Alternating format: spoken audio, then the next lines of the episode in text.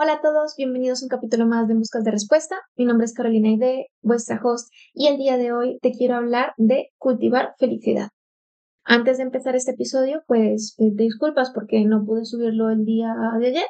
Tuve problemas técnicos con el equipo con el que yo grabo y lo intenté grabar eh, aproximadamente ocho veces este episodio y es como si siempre me pasara algo distinto para que no pudiera subirlo. Y yo estoy un poco en contracorriente y un poco cabezona también de que quiero subirlo, quiero subirlo porque siento que este episodio puede ayudaros bastante y mucho más en los momentos en los que estamos pasando ahora. Quiero hablar de cultivar felicidad porque siento que hace falta, que nos estamos enfocando y nos estamos bombardeando de tanta información negativa que a nivel anímico nos puede afectar.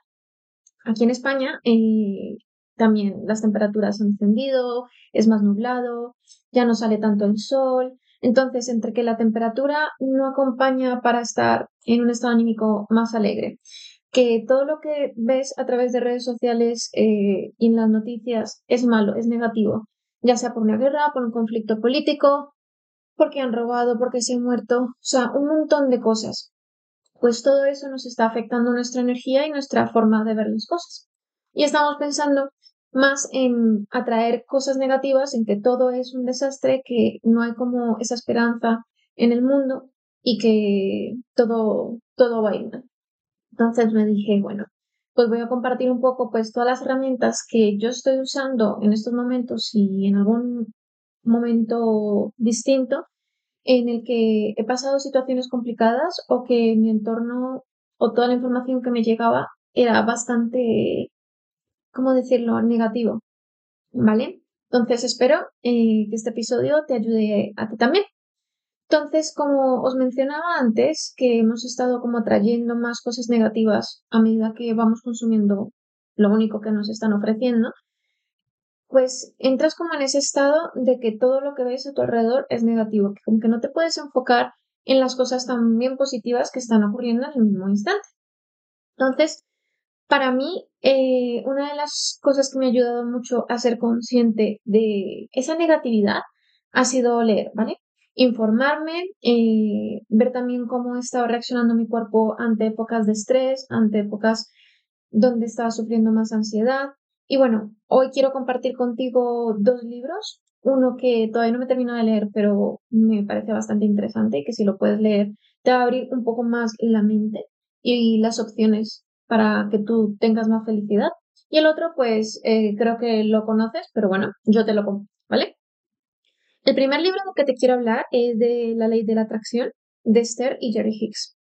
Es un libro cortito, es fácil de leer, la forma en que van explicando las cosas eh, es muy sencilla, aunque tocan temas un poco más distintos, por decirlo así. Eh, no te quiero hacer mucho spoiler porque si quieres darle la oportunidad quiero que tú juzgues antes de escuchar pues mi propia opinión.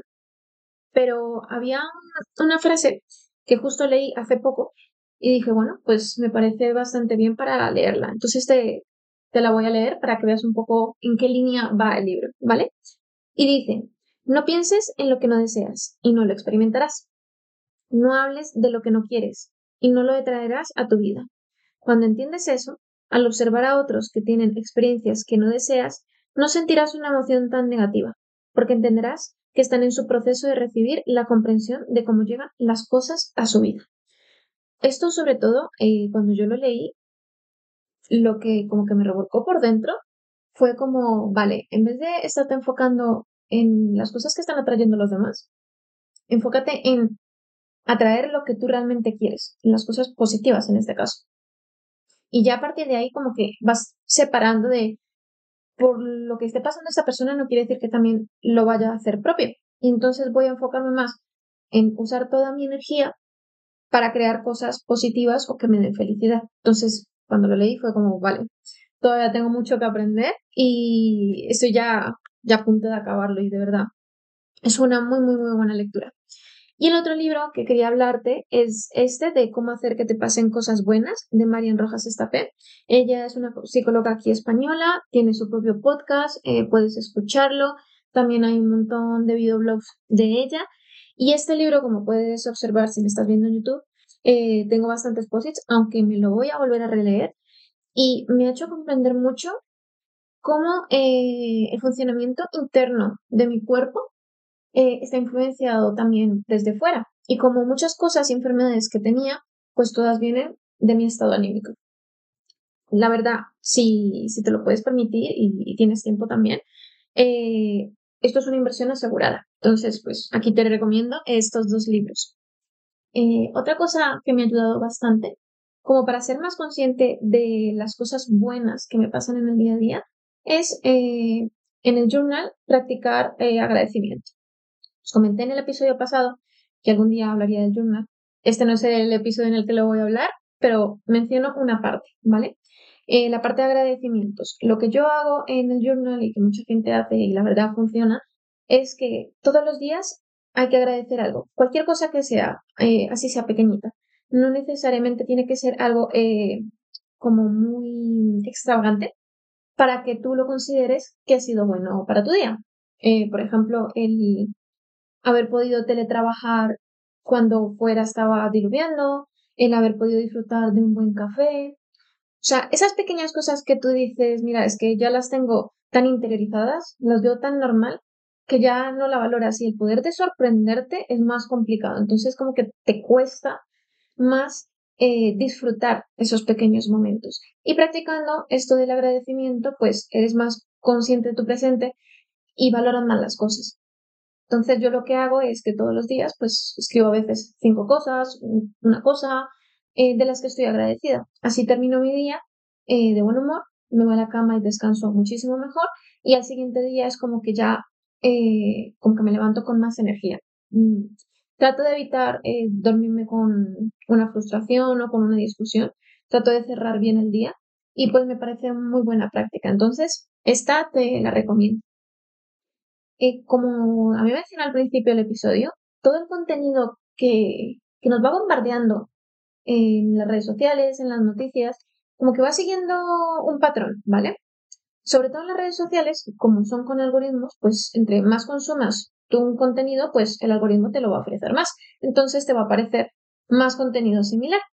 Y cuando sale una noticia negativa, pues empieza a salir otra y otra y otra. Entonces te empiezan a bombardear de tanta información negativa que sí, que está bien saber lo que está pasando en el mundo, está bien. Pero ya a ese nivel que tenemos que estar completamente conectados, a nivel emocional es muy complicado de gestionar, eh, es agotador.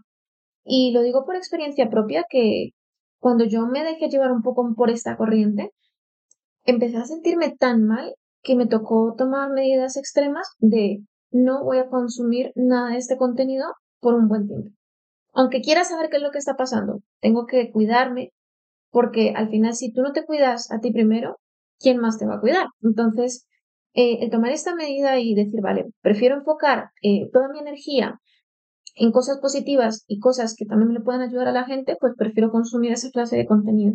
Entonces, el consejo que aquí te quiero dar es que controles mucho el contenido que consumes, controles mucho a las personas que sigues en redes sociales y que también eh, pues visualizan tus cosas, porque esa energía negativa que tienen ellos, aunque tú no lo veas, también te la están transmitiendo. O sea, esa envidia, eh, esos celos, eh, toda esa negatividad pues también te la transmiten.